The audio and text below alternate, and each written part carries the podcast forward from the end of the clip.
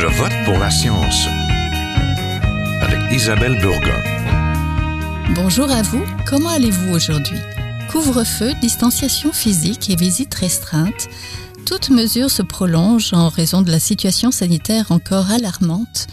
Ce nouveau normal affecte directement les plus vulnérables d'entre nous, eux et leurs proches aidants.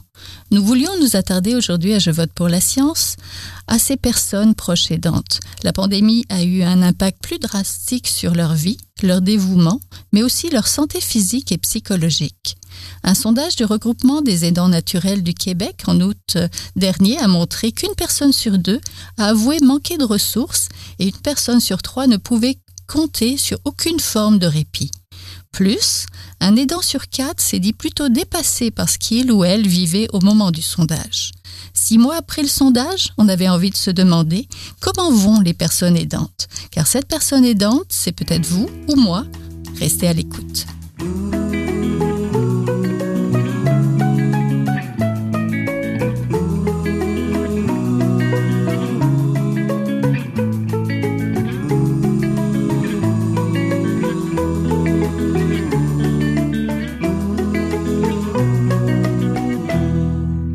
Mesures sanitaires, éloignement physique et couvre-feu, tous les gestes barrières ont un impact sur notre vivre ensemble.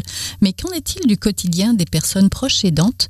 Nous en parlons avec Magali Dumas, directrice générale adjointe de l'appui pour les proches aidants.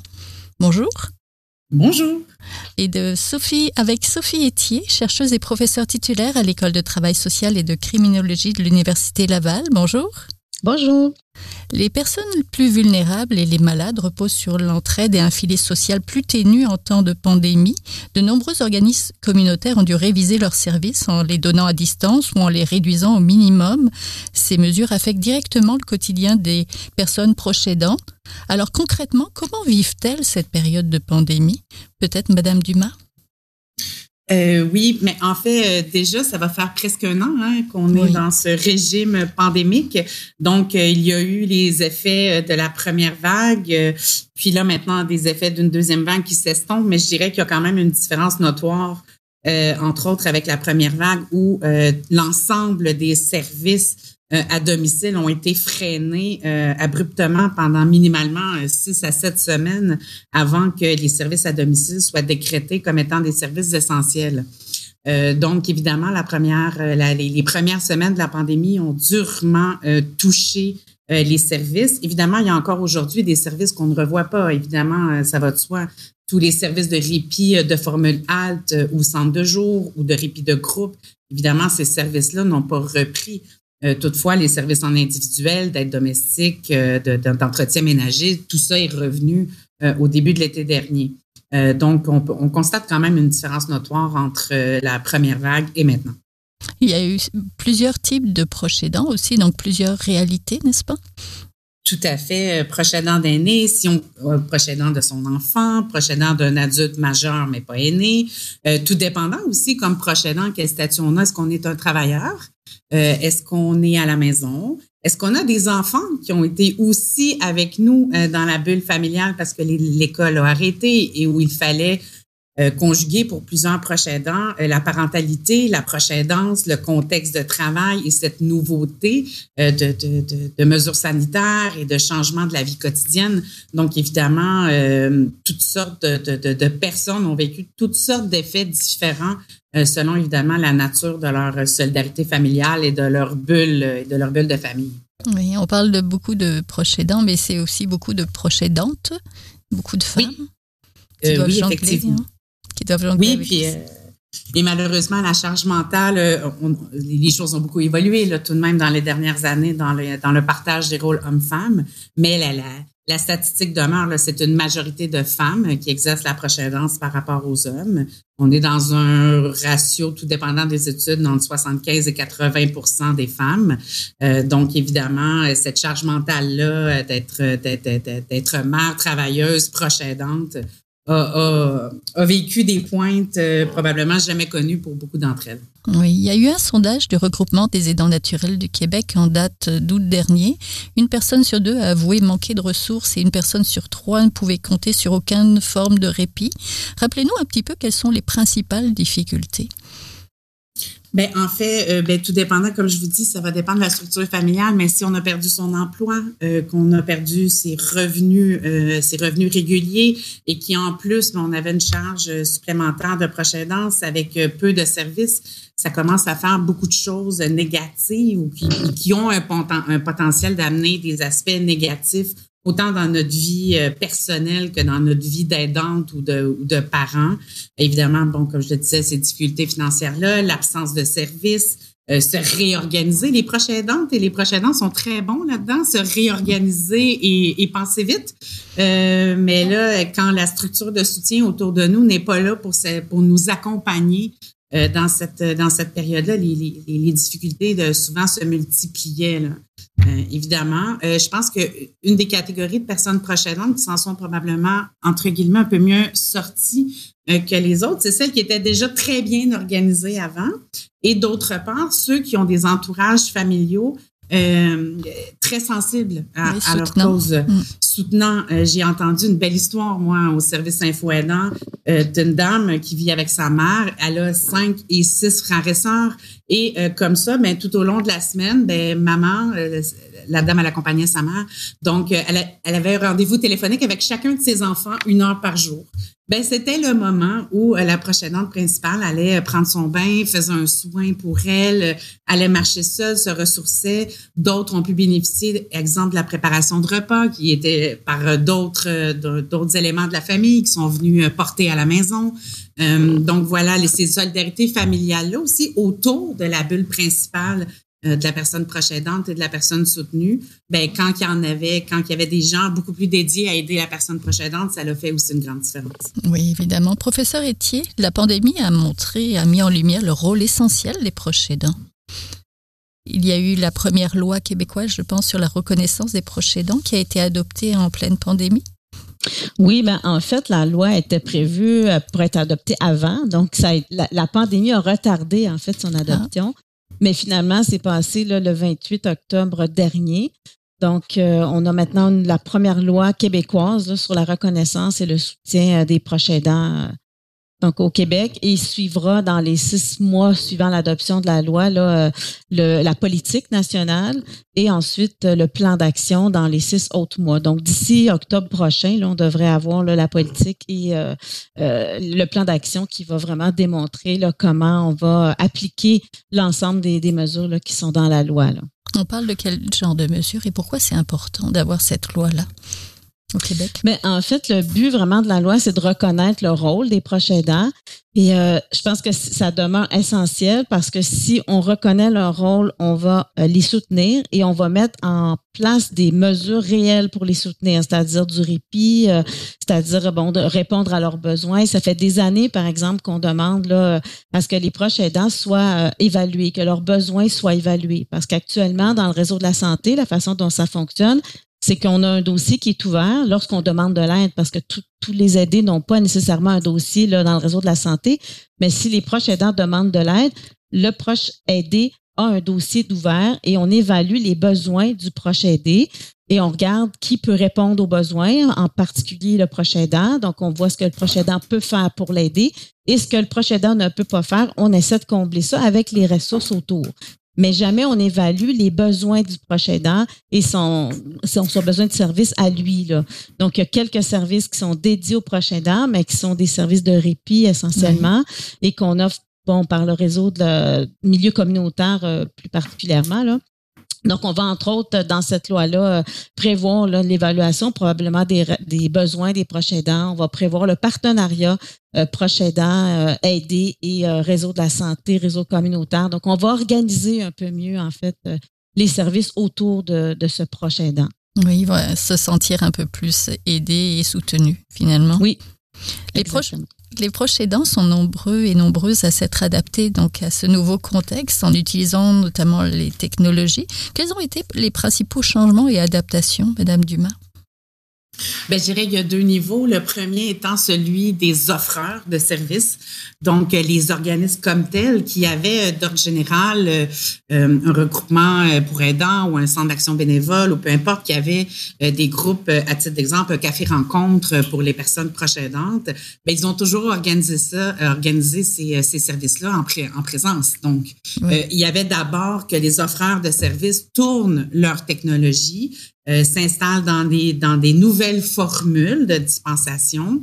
Euh, donc, et à la suite de ça, ben tout dépendant de, la clientèle, je vous donne un exemple. Si on fait un café rencontre euh, de proches aidants de personnes aînées, un café rencontre à côté de parents euh, qui accompagne, à titre d'exemple, un enfant euh, qui, qui, a une problématique euh, TSA, du trouble du spectre de l'autisme, bien, généralement, c'est sûr que les clientèles plus jeunes ont une facilité d'adaptation aux nouvelles technologies. Mm-hmm. par contre, les services pour les personnes aînées, et je ne suis pas en train de faire de l'angisme du tout, puis d'ailleurs, c'est une fausse croyance de penser que les aînés euh, sont pas sont pas à l'aise avec les technologies, elles le sont de plus en plus. Fait il y a eu de l'adaptation vraiment des deux côtés, autant chez les offreurs de services que ceux qui, qui, qui reçoivent, que les personnes précédentes qui reçoivent les services.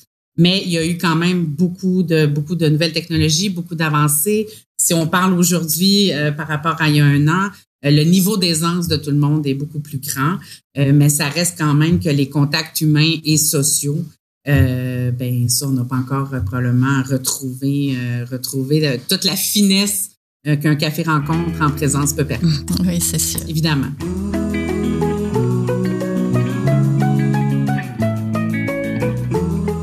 Vous êtes toujours à Je vote pour la science, là où la science rencontre la politique, une émission produite par l'agence Science Presse. Vous pouvez visiter son site internet au sciencepresse.qc.ca. Propos des, mesures sanitaires, est-ce que est-ce que c'était bien compris? Est-ce qu'il y a eu un petit peu d'anxiété par rapport à tout ça? Est-ce que tout le monde est capable justement d'intégrer ça dans sa routine de proche aidant?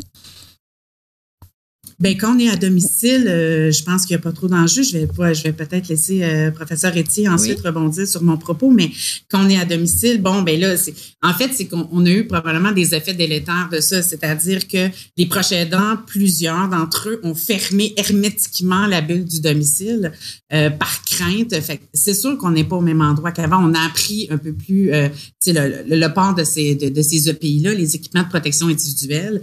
Ben maintenant on les comprend bien et tout. C'est sûr qu'au début, on connaissait pas non plus le virus, puis tout le monde n'est pas scientifique à la maison.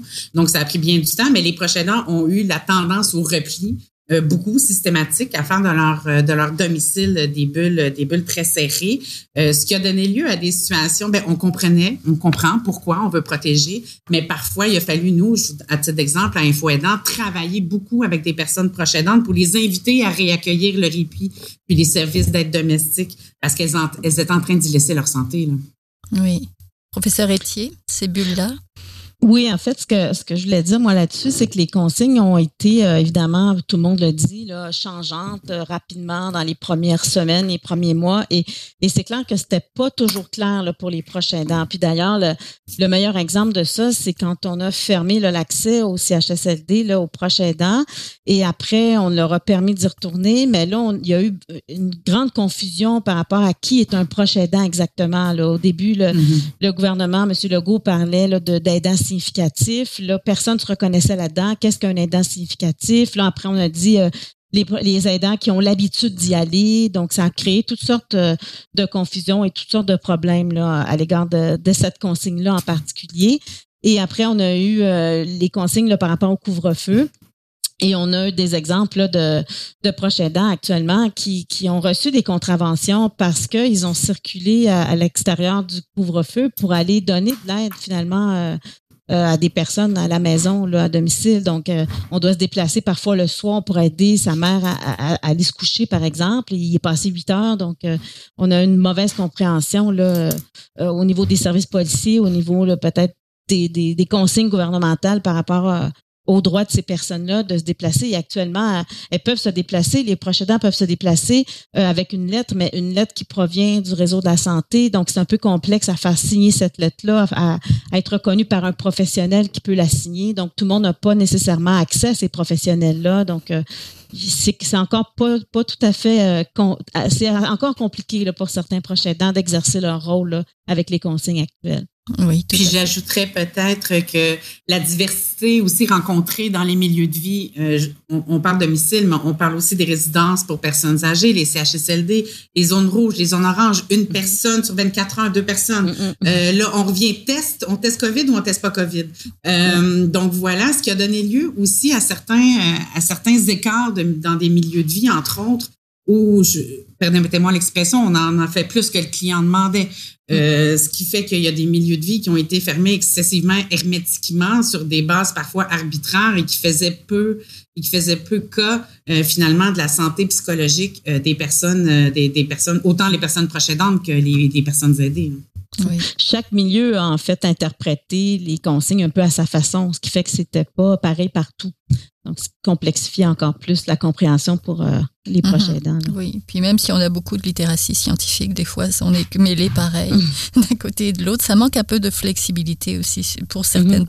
certains problèmes. Le côté sombre de la médaille, c'est aussi une amplification de la maltraitance avec la pandémie. Professeur Etier. Hein. Oui, ben en fait, euh, moi, je m'intéresse à la maltraitance envers les proches aidants.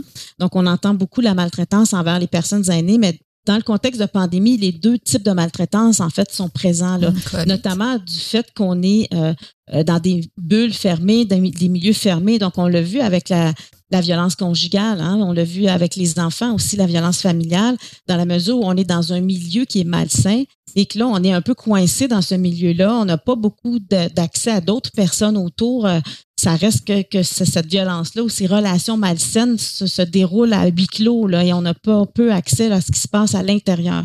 Donc, la violence ou la maltraitance qui existait déjà peut être exacerbée dans ce contexte-là, euh, évidemment. Et euh, donc, moi, la maltraitance qui m'intéresse, sur laquelle je travaille, c'est la maltraitance envers les proches aidants, dans la mesure où, pour moi, d'être un proche aidant, ça comporte trois grands risques. Donc, le premier étant l'isolement, le deuxième, l'épuisement et le troisième, la maltraitance. Et euh, je travaille sur cette étude-là depuis trois ans maintenant. Et on a déterminé là euh, euh, qu'il y a comme quatre provenances ou quatre sources de maltraitance envers le proche aidant. Donc, le, premièrement, l'entourage, les membres de l'entourage, la famille, les amis, l'aider, qui peut être maltraitant envers son proche aidant, même si c'est intentionnellement. Euh, les institutions, donc via les règlements, les par les, intervenants, euh, les professionnels qui, qui, appliquent un certain nombre de normes, de règlements, tout ça, et euh, le proche aidant lui-même qui peut aussi s'auto-négliger dans son rôle. Donc, c'est de s'oublier, de s'oublier, oui, puis faire trop. Ouais, mhm. s'imposer son rôle, avoir des propres jugements sur ses façons de faire, ne, ne jamais jamais croire qu'il en a fait assez, donc de toujours de se sentir coupable, etc. Donc, euh, normaliser aussi la violence qu'il subit euh, de la part du proche aidé ou de la part de l'entourage en, se disant ben c'est normal, euh, il est malade, et c'est pas, il fait pas exprès, etc. Mm-hmm. Madame Dumas, votre organisme, l'appui pour les proches aidants, propose de l'aide justement pour ces personnes-là qui aident, de l'écoute. Est-ce que vous avez justement ce genre de témoignage-là? Est-ce qu'il y a des choses qui sont ressorties depuis un an?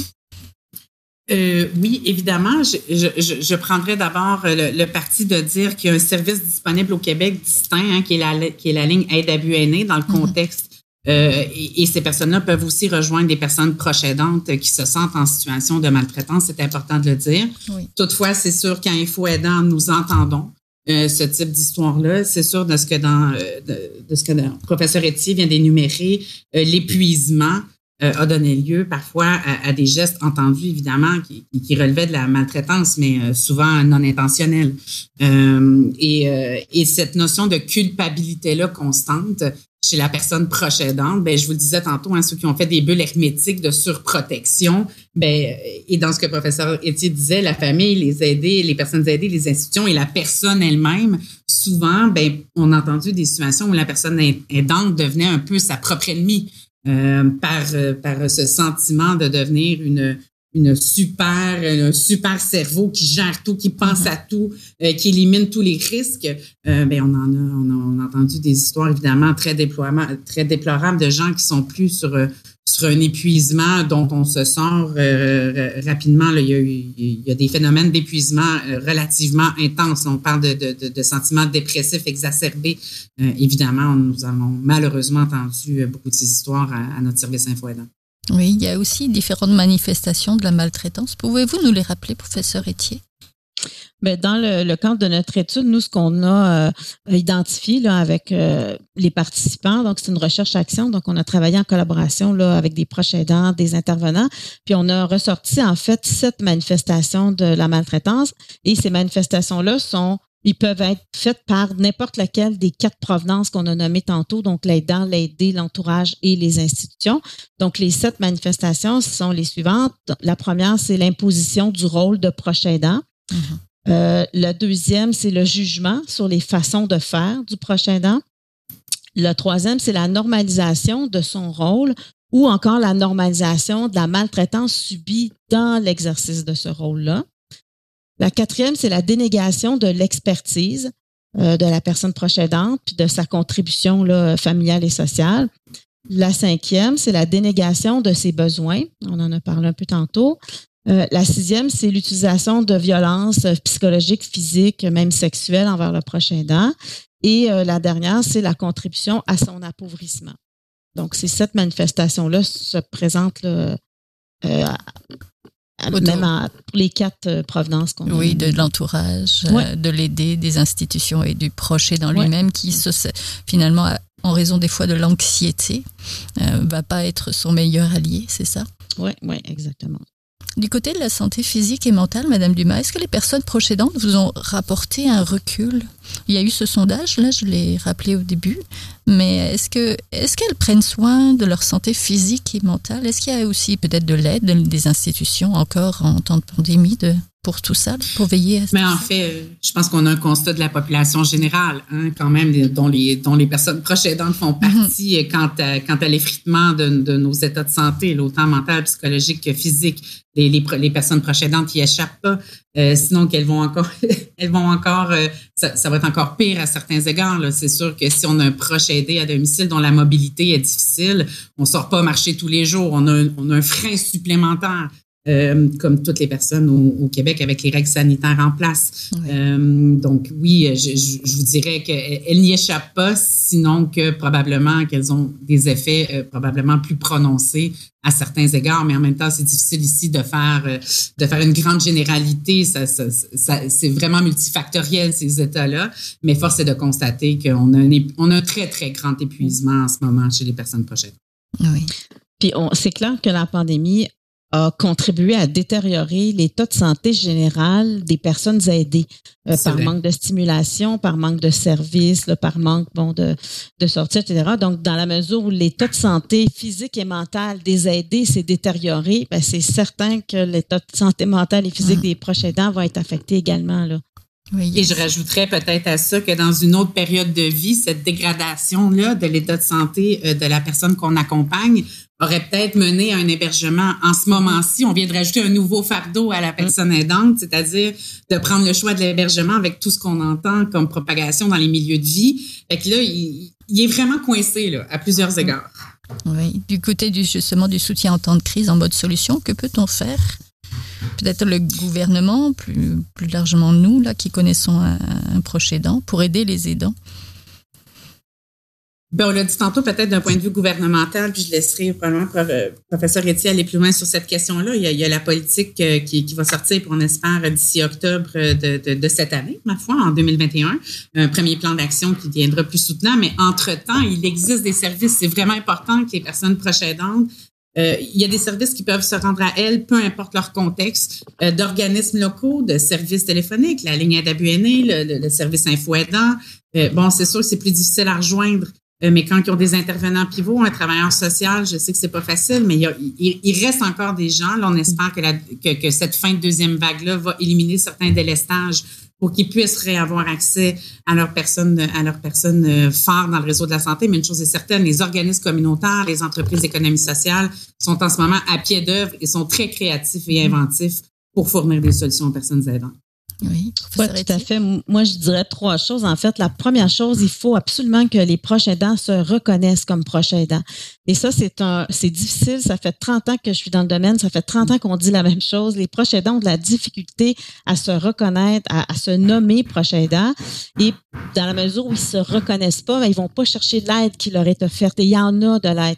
Donc, première chose, il faut que les proches aidants se reconnaissent. Sinon, si vous connaissez un proche aidant qui semble pas se reconnaître, ben, dites-lui que c'est un proche aidant. Aidez-le à se reconnaître comme tel. Ça, je pense que c'est la première chose, la reconnaissance. Deuxième chose, c'est aller demander de l'aide il y a de l'aide qui est disponible. Les organismes communautaires sont là. Ils sont sur place, sont là. Il n'y a pas de temps de liste d'attente dans les organismes communautaires. On reçoit l'aide rapidement, mais encore faut-il la demander. Et on essaie de, la, de l'offrir. Mais si les gens se reconnaissent pas, bien évidemment, ils, va, ils se reconnaissent pas. donc, ils pensent pas que ça leur est adressé. Donc, il faut vraiment que ça aille ensemble. Reconnaître, demander de l'aide. Puis ensuite, ben, peut-être, on parle au public en général, ben, offrir votre aide aux proches aidants que vous connaissez aussi. Là. Donc, parfois, évidemment, là, c'est difficile avec les bulles, avec le fait qu'on ne mm-hmm. peut pas aller visiter les gens, tout ça, mais on peut toujours appeler quelqu'un, on peut toujours euh, euh, aller, quand on fait ses courses, on peut acheter quelque chose pour quelqu'un, le mettre dans un sac, le laisser sur le, balcon. Tu sais, il y a des moyens aussi de d'alléger le fardeau du proche aidant là, quand on est euh, quelqu'un de la famille, un voisin, un ami. Donc, il y a moyen aussi là, de d'aider de cette façon-là les proches aidants. Là. Oui, parce qu'il y a un essoufflement aussi. Hein. Tout à fait. Oui, parce que les proches aidants, ils sont comme tout le monde. En fait, eux aussi sont en télétravail, eux aussi, euh, ils sont angoissés par ça. Eux aussi, euh, ils hésitent à faire entrer des gens chez eux, dont des fois le personnel de la santé qui veut les aider, mais là, on ne sait pas, ils sont pas vaccinés. Euh, tu sais, il y a toutes sortes. Ils ont la même, les mêmes problèmes que tout le monde, mais en plus, ils prennent soin de quelqu'un d'autre. Donc, ils ont aussi la crainte pour la personne, pour, ils ont ils ont peur de contaminer leurs proches, ils ont peur que cette personne-là soit malade, ils ont peur eux-mêmes d'être malades parce qu'ils se disent si moi je suis malade, qui va s'occuper de mon proche? Donc il y a mm-hmm. tout ça qui s'ajoute là pour ces gens-là encore en, plus de ce que tout le monde on a nous aussi comme crainte ou comme difficulté en ce moment. Oui, que la pandémie repose euh, difficilement sur beaucoup d'épaules et encore plus sur leurs épaules. Hein. Oui, tout à fait. À elles, à elles et à eux. Donc Merci beaucoup. Donc, on était en compagnie de Sophie Etier, chercheuse et professeure titulaire à l'école de travail social et de criminologie de l'Université Laval, et de Magali Dumas, directrice générale adjointe de l'appui pour les proches aidants. Merci. Merci. à vous de parler des proches aidants. Et puis peut-être euh, rappelez-nous, Madame Dumas, les numéros de téléphone, celui peut-être de l'appui et euh, de la ligne. Oui, donc euh, pour la rejoindre par téléphone, euh, c'est du c'est 7 jours sur 7 de 8h à 20h le soir, c'est le 1855 852 7784. Donc euh, si vous avez des enjeux, un petit coup de pouce pour se reconnaître aussi pour faire écho à ce que le professeur Etier a dit. Chez nous, on attend on attend votre appel. répétez le numéro de téléphone. Absolument. Donc le 1 855 852 7784. Merci beaucoup. Voilà, c'est tout pour cette semaine. À la régie Daniel Fortin, à la recherche, la réalisation et au micro Isabelle Burguin. Je vote pour la science, c'est une production de l'agence Science Presse avec Radio VM. Écoutez-nous, nous avons des rediffusions au cours de la semaine. Vous pouvez aussi le faire sur le site de l'agence Science Presse à sciencepresse.qc.ca. J'espère que vous avez aimé cette émission. Si vous l'avez aimée, partagez-la.